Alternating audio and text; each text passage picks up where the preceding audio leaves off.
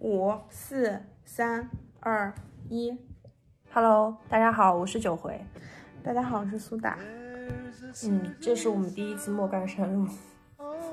是莫干山路还是莫干山路口？哦，到底是莫干山路还是莫干山路？路口啦，路路很土哎，按听一下路也很好啊。Hello，大家好，我是九回。大家好，我是苏打。这是我们第一期莫干山路口。嗯，今天我们要来聊点什么呢？其实我们还处在一个疫情期间嘛，所以第一个话题可能还是想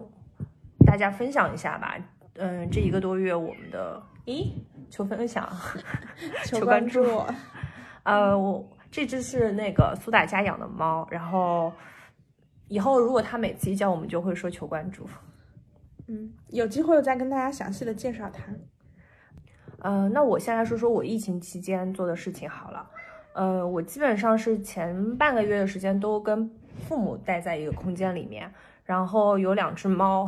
天天看他们打来打去，然后基本上除了正常的吃喝以外，我可能就是一直在看电影、看电视剧。把一些想看的剧都看了一遍，尤其是那个时候奥斯卡嘛，基本上把奥斯卡的提名的影片都，呃，喜欢的都略了一遍。那那个时候，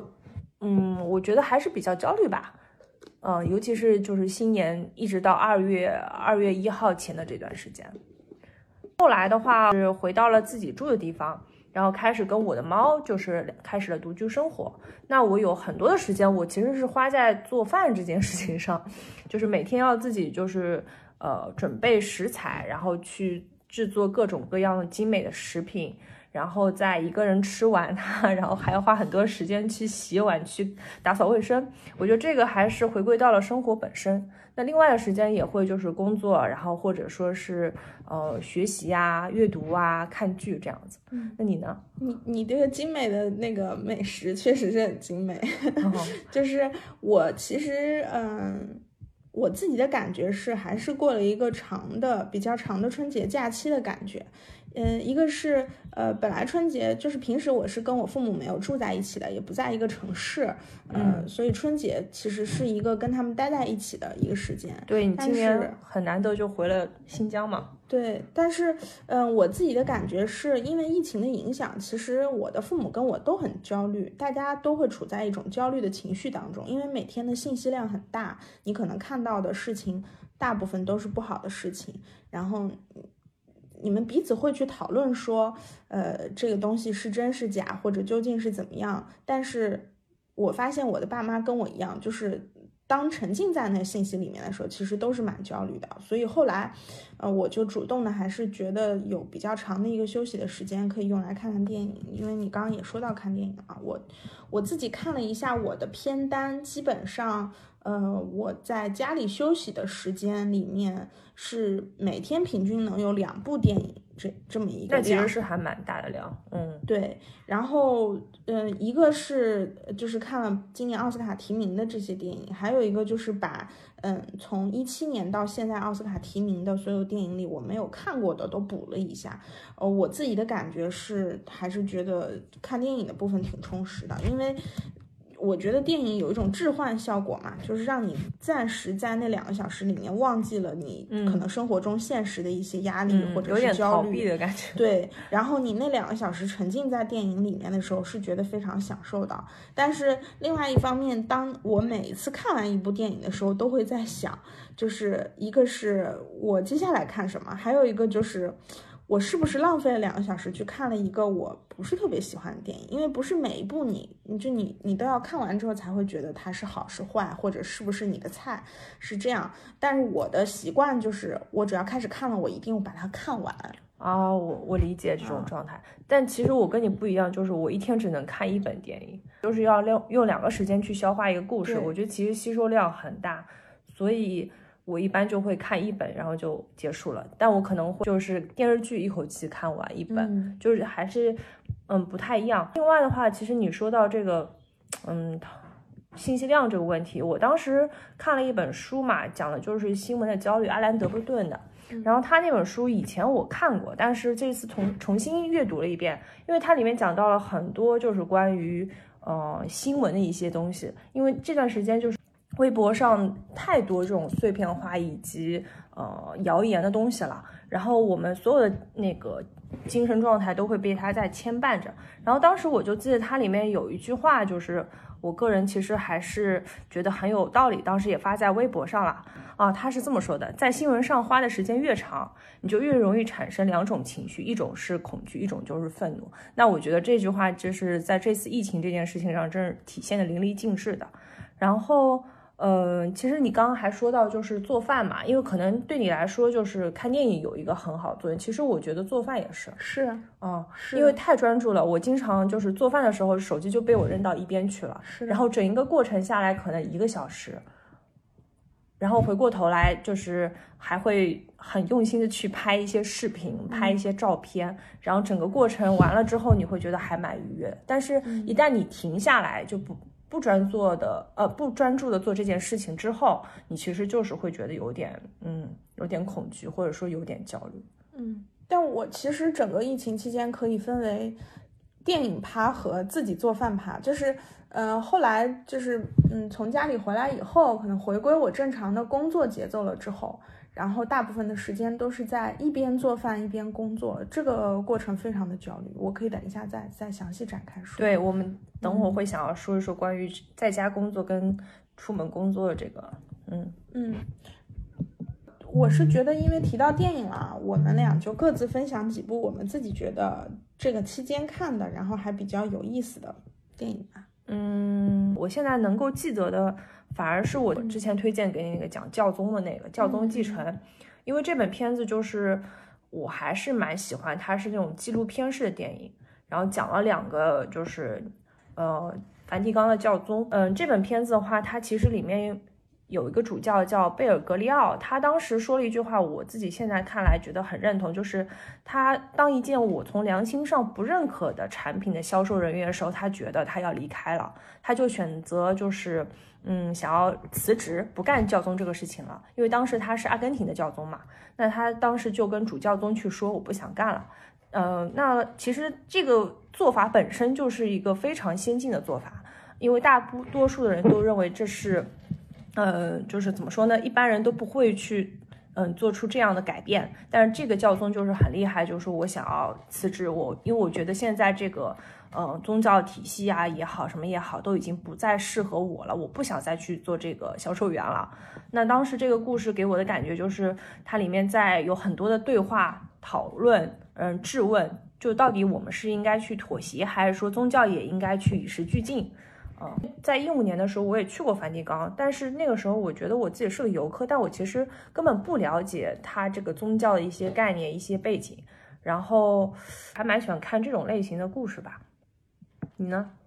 嗯，我我其实刚刚又认真的看了一下我所有看过的片子，嗯、因为有人说今年奥斯卡是就是过去十年以来最精彩的一届，因为嗯比较有名的几个导演都提名了嗯最佳导演，是的而且他们本人也拿出了很多包括回顾和致敬性的片子，像那个《爱尔兰人》和呃《好莱坞往事》。但我其实这两本我都没有看。对，这这两本就是我觉得都是有一定的门槛的，特别是爱尔兰人，他长达三个多小时。嗯然后，嗯，你要熟悉那个那个就是黑帮片的背景和可能可能包括马丁斯科塞斯这个人啊，你可能都要对他有一定的了解。还有好莱坞往事也是这样的，就是你可能要习惯昆汀的那种叙事方式，但是这个东西又是一个可能不是跟他以前的风格特别像的东西，所以我就不说了。我觉得可能很多的人也评价过了，我自己的感觉是我其实整个看的过程中回顾了东木的片子，就是克林特·伊斯特伍德，我看了他的。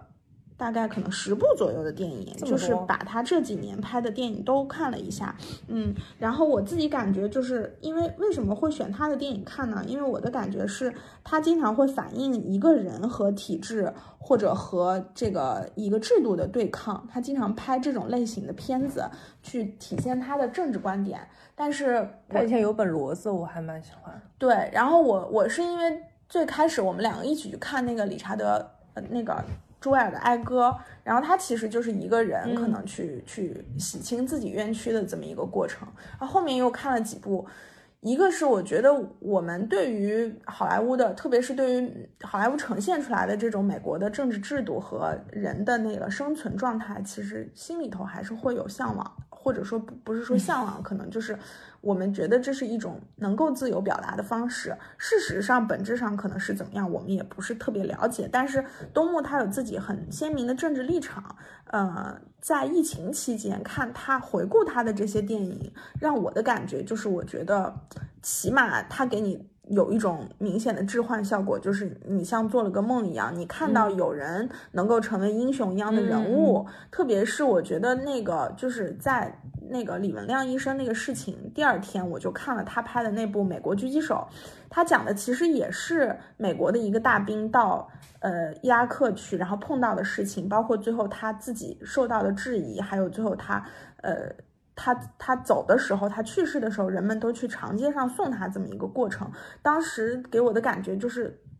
特别切合当下的那个心情和心境，嗯，但是呃，你再去看他回顾他以前的电影，不是说每一本都是非常的节奏紧凑或者故事特别的好的，所以我觉得这可能是我自己的一个私人推荐吧。就如果说你对于他的电影多少都有了解，或者肯定看过一两部的话，还是可以找个机会回顾一下。嗯，然后我还看了他，我回顾了他最早的那个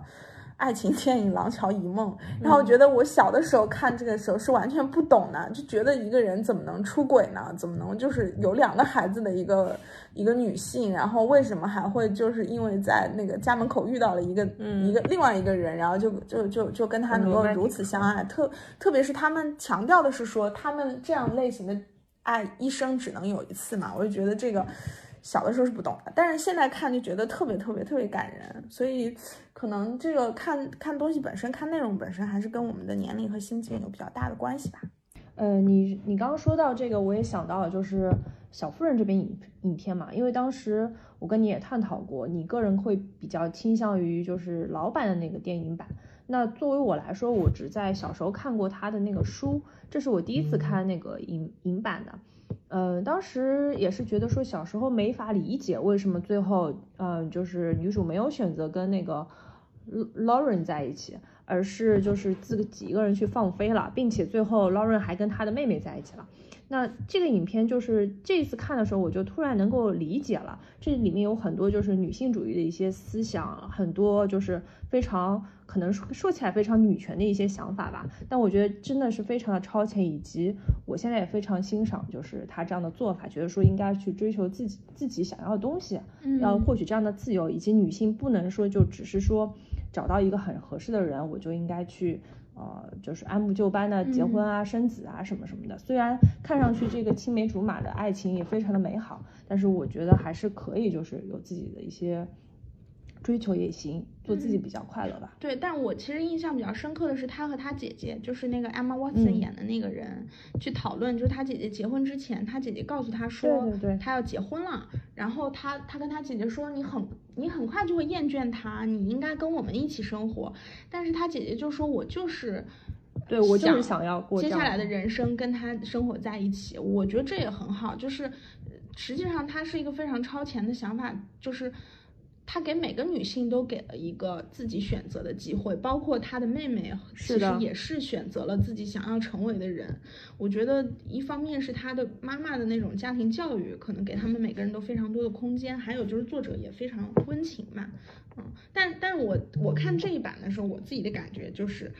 为什么会选甜茶演那个男主？就是就是这么好看的男孩子，如果对，如果说如果说那个，我觉得。我觉得，如那个只有他还他还保持这种状态，就是坚坚坚定的觉得，那我不要跟你在一起。可是后来为什么又反转，又觉得说不行，我还是想跟他在一起，因为我觉得孤独这个设计。其实我我也不太喜欢他这个桥段，我尤其是他那个还把那封情书放在那个信信箱里面，这个我不是很对，我觉得这个情节可以就是考虑删一下。对，但是我觉得选角有很大的问题，他妹妹长得也实在是就是跟甜茶比太大只了，对，就显得非常不和谐。嗯，但是聊到这个这本电影，其实我里面也非常就是有一个有一句话，我就是当时没遗书的那个，就是不结婚唯一的方法就是女性你要变得有钱。这个你有什么体会吗？我觉得现代社会给女性的选择肯定比那个时候要多太多了。因为那个时候，就像那个我们感觉说，那个年代的人，就像简奥斯汀小说里面那些女生一样，就是我如果不选择嫁给别人，去继承一个爵位，对我我怎么去解决我未来的生存问题呢？因为我是不挣钱的，那我如果不嫁人，难道让我的父母一直养着我吗？但是我们现在肯定不面临这种问题了，只是说他的台词能够写的这么贴近现代女性的想法，我觉得这个还是导演自己的一个。一个私心，而且我因为这部电影是那个呃那个女导演拍的，然后我格雷塔拍的，对，然后我就回顾了她的那个《博德小姐》，然后我觉得她《博德小姐》其实就是她自己女权思想的体现，就是她。不不愿意，呃，人生可能依附在别人身上，或者不愿意只是甘心做一个普通的女演员，她还是有她自己很强的创作热情。所以她的《伯德小姐》里塑造那个角色，其实也是一个渴望，就是自己用自己的才华和能力去换取好的一个更好的生活，一个更好的追求这么一个状态。这个还是导演自己的一个，呃，个人的。其实你这个说法，我感觉也挺像那个《婚姻故事》里面那个。好了，这个还有什么要补充的吗？关于那个疫情期间，嗯，没有了，我们可以第二趴了。好。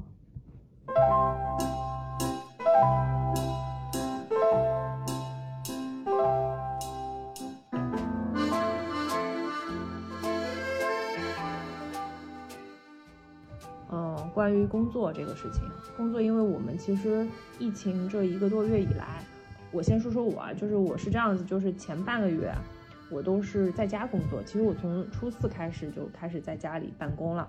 那后面大概是在二月中后旬开始，我们就是也会嗯去办公室里上班，呃，包括到现在已经完全恢复了正常的工作。那但是我知道你就不一样了，因为你就是也是到很后面才从新疆回到杭州，然后一直就是在家里办公的一个状态。好处就是我可以。穿的很随意，然后一边呃工作一边撸撸猫，一边喝喝咖啡，或者说就是完全整个状态就很自由，然后也很散漫的。但是呢，不好的点就可能就是如果说没有人来督促，或者说没有那种非常急迫的事情，我可能会就直到 deadline 的时候我才去做这个事情。就是它让我呃这个自律性对我来说是一种考验，啊。但是你你自己这边就是你有什么样的感受吗？关于两种，我觉得你可以讲一下你的工作性质，因为其实我觉得工作性质还挺影响你在家工作的状态的。像我就是就是在一个互联网公司做公关嘛，然后互联网公司的主要特点就是你随时随地可能就是要开始工作，所以我的感觉直接的体感就是在家办公让我觉得非常的疲劳。因为，因为从你睁眼的那一刻起，你就打开电脑，然后你你可能就要开始工作了，然后可能，特别是还面临说，我后来要自己一边做饭，然后一边去解决这个工作的问题。那每个人的情况都不一样嘛，有些人可能在家里头有家里人帮忙做好饭，那他可能会在中午吃饭的时间拉电话会议。有些人可能就是就像我这样子的，可能就手忙脚乱，有的时候甚至顾不上吃饭。所以我。我的感觉呢，就是，嗯，我自己的感觉就是，如果说在家办公的话，还是觉得比较累的，特别是所以，所以哪怕以后你们公司就是会给你这个机会，让你选择你是可以在家或者说是在单位办公，你还是宁愿就是选择就是回到正常的工作环境里面去。我觉得这个可能跟我们疫情期间本身比较忙也有关系，因为就是疫情期间，嗯。其实大家的工作有些行业受到的影响比较大，像互联网公司，你随时随地都要办公。那如果你的事情更多了，其实反而你会更累的一个原因是，大家没有彼此见面，所以你可能会花很多时间在沟通成本上。嗯，对吧？你可能要拉很通成本多的会议，不停的去确定共同的目标。但如果说我今天在办公室，我直接拉同事来聊一下这个问题，可能就解决了。但是呢，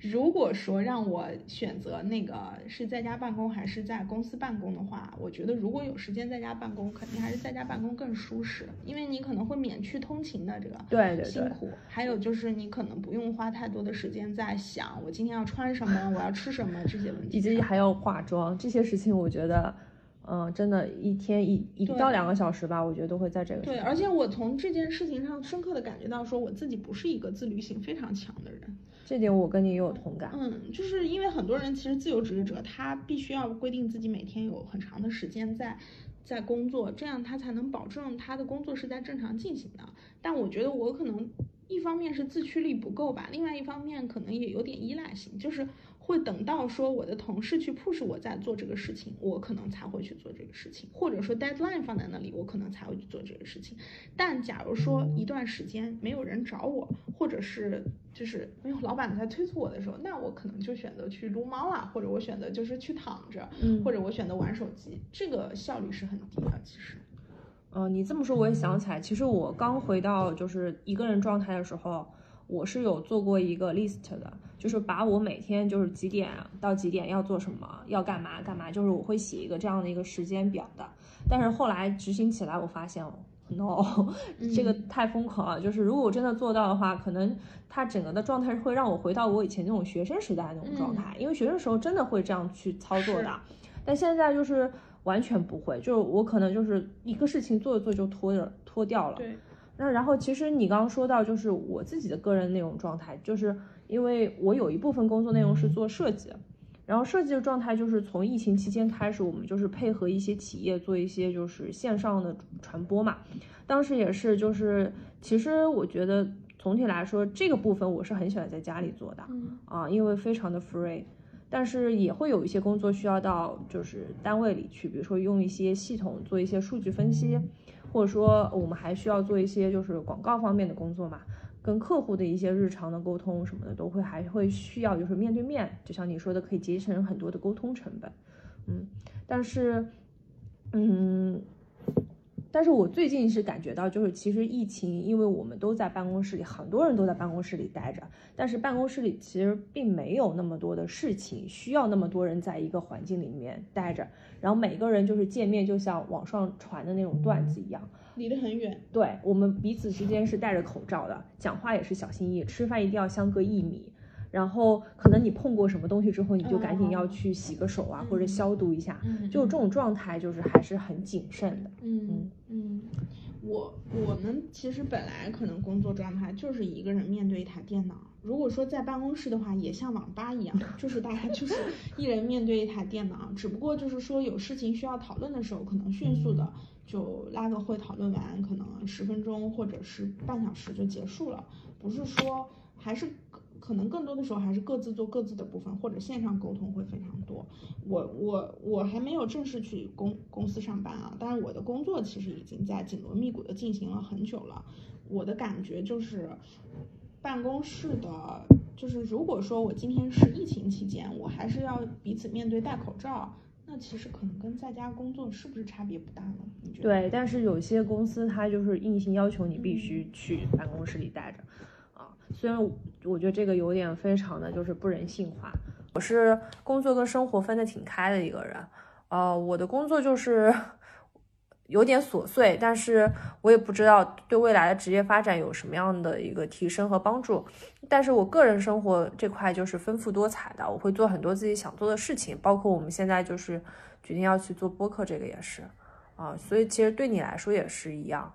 就我们一直就是挺想做内容产出这方面的工作，嗯。嗯，而且我我自己的一个感觉就是，因为工作当中你必然要花很多时间去处理一些你可能并不是很喜欢的东西，但是你心里的这个想表达和想产出的欲望还是在的，你还是希望有好的内容能够留下来，不管是对自己生活的记录，还是。嗯，对现在一些问题的观点啊什么的，你你希望有一个媒介能够把这些想法留下来，嗯，所以觉得做播客还是一个尝试。对，所以我们就是有了现在这个播客，嗯这是第一期。然后我觉得我们可以，嗯，继续做下去，但是我们可能，呃，频率不会特别高吧，争取一周能有一期吧，好吗？对我们争取吧，因为这这个时间取决于我，就像那个九回说的，可能我的工作时间会比较多，所以不是特别有业余的时间去做，但是还是希望能坚持下来。嗯，哎，其实我刚刚还有个问题想问你，没有问，就是你今年有没有什么自己特别想做的，然后想立的 flag？我们也可以在第一期里说一下吧。最后我们可以在最后的某个时间节点验收一下这个 flag。嗯，关于哪方面的呢？就是随意吧，就是你想完成的心愿嘛。因为其实今年对我们来说挺重要的，你不觉得吗？对，因为嗯，马上我们都要三十岁了。对，嗯，其实这关于这个话题以后我可能会想单独聊。嗯那既然你说到这个话题，那我其实今年会有个想做的事情，我是想去做一个独立出版。嗯嗯、我想做一本就是杂志或者说是一个小的书。嗯呃，然后这个事情我最近也在就是准备，嗯，是一个关于第一第一期这个内容，可能是关于一个年龄有关的一个东西，然后是我个人的，然后另外就是其实以前我觉得就是从财务这个状态来说，我们我觉得我好像也没有什么节制，就花钱各方面就是不是那种特别在意的。那其实今年开始，我也会在这个方面做一些就是理财啊、规划啊什么的样子。嗯啊，然后另外就是，其实旅行一直以来都是我生活中挺重要的一个部分，这你也知道。然后今年的话，应该会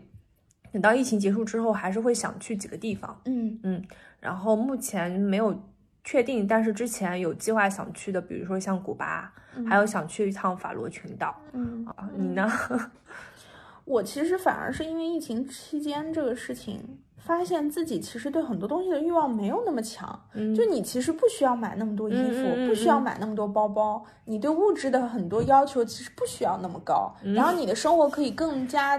明确的做一次精简，包括你的朋友圈，因为你会，我有一个明显的感受，就会发现疫情期间，我甚至都根本不想跟有些人说话，不是说。嗯，大家的感情不够好，是你会发现说那些人可能对你来说没有那么那么重要，嗯嗯，所以我觉得今年我想做的事情就是做点减法吧，就不要说是什么东西都想要，但是能够坚持的、认真的把自己真正想做的事情做完，哪怕只有一件事情也行。然后至于说你说去旅行或者是呃做啥，我觉得都。都都可以再看，但是今年我有一个小小的心愿吧，就是我希望今年还是能多去看一些内容的东西，就不同形式的内容，除了就是看电影、电电视剧啊这些东西之外，还是能去看一些现场的东西，比如说话剧啊、演唱会啊，因为我觉得今年可能线就是线下的现场的这些东西会比较少，呃，就是这个市场可能没有那么繁荣，反而在这个情况下，我还是想多去做一些看一些好的内容，包括什么音乐剧啊这种东西。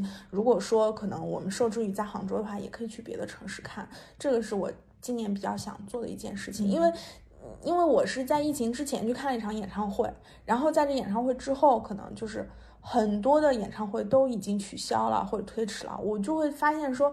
如果你不去珍惜这么一次机会，你可能之后就没有机会再看了。嗯，也是。对，所以我今年本来有一个重要的计划，就是去看那个蓝，就是日本的那个偶像团体蓝，嗯他在国内的那场演唱会，但是现在也取消了。就是虽然说我觉得心里头非常的遗憾，但是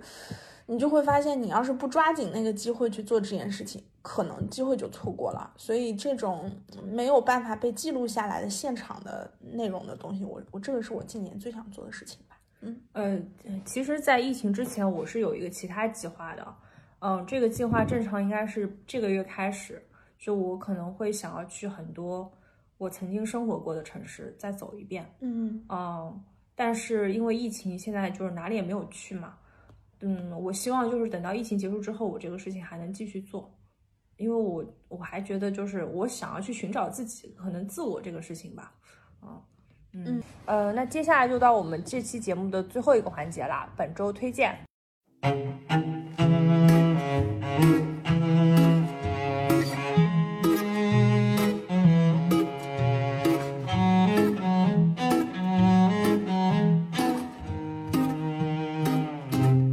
首先我这边先来好了，我这边有一个有一本书加一本电影的推荐，那它其实是一个有点传记性质的一个一个东西。那电影的名字叫《异乡人：上海的芥川龙之介》，嗯，书的名字叫做《中国游记》。其实这两个东西是一个东西，你可以就是两个拼在一起去看。嗯，书的话呢，《中国游记》里面它主要是分了好几个部分，有一个部分是讲上海，然后也有讲，嗯，像江南地区以及湖南等等，主要是讲芥川龙之介在一百年前来到中国，嗯，把他的一些所见所闻做的一个散散文集。那后来这本书呢，就是嗯被拍成了电影，就是《异乡人：上海的芥川龙之介》了。那也是一九年。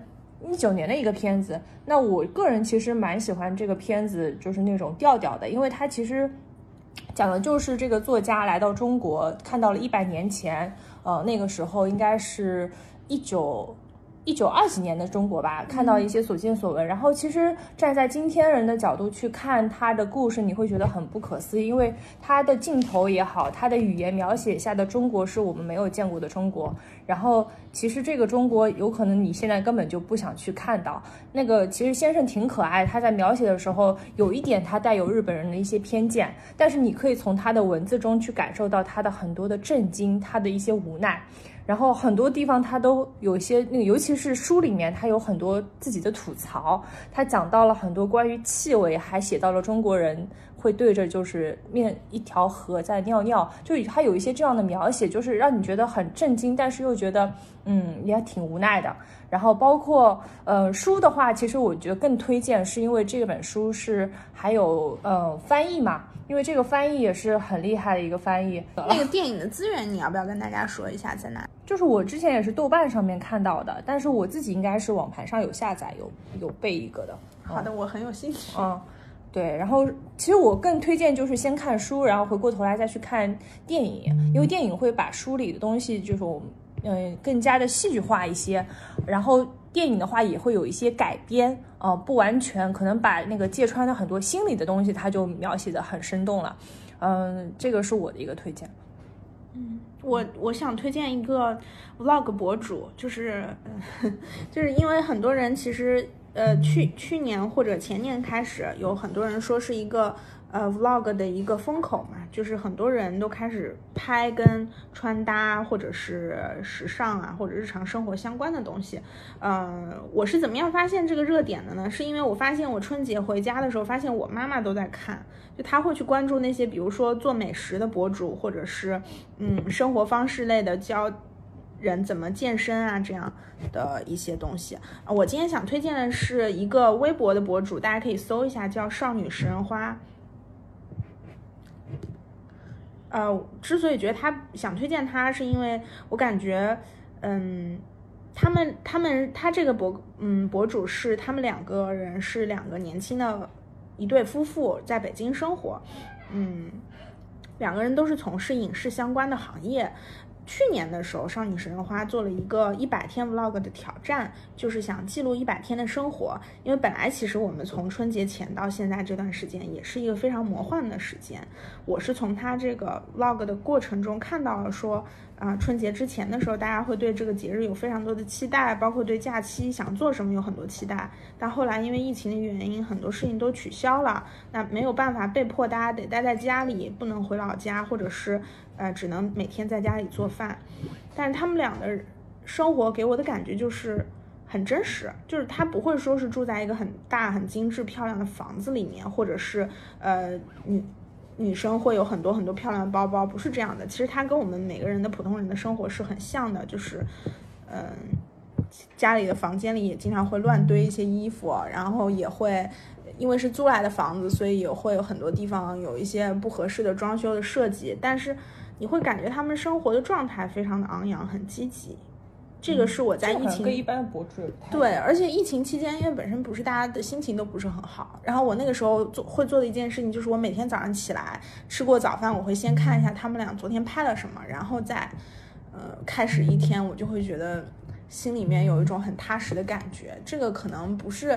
每个人看了之后都会觉得有兴趣，但是还是推荐大家去看一下。嗯，行。那那这期节目就先到这儿。嗯，要么我们下期再见。好的，嗯，希望大家期待下期，拜拜。是的，我看见到处是阳光。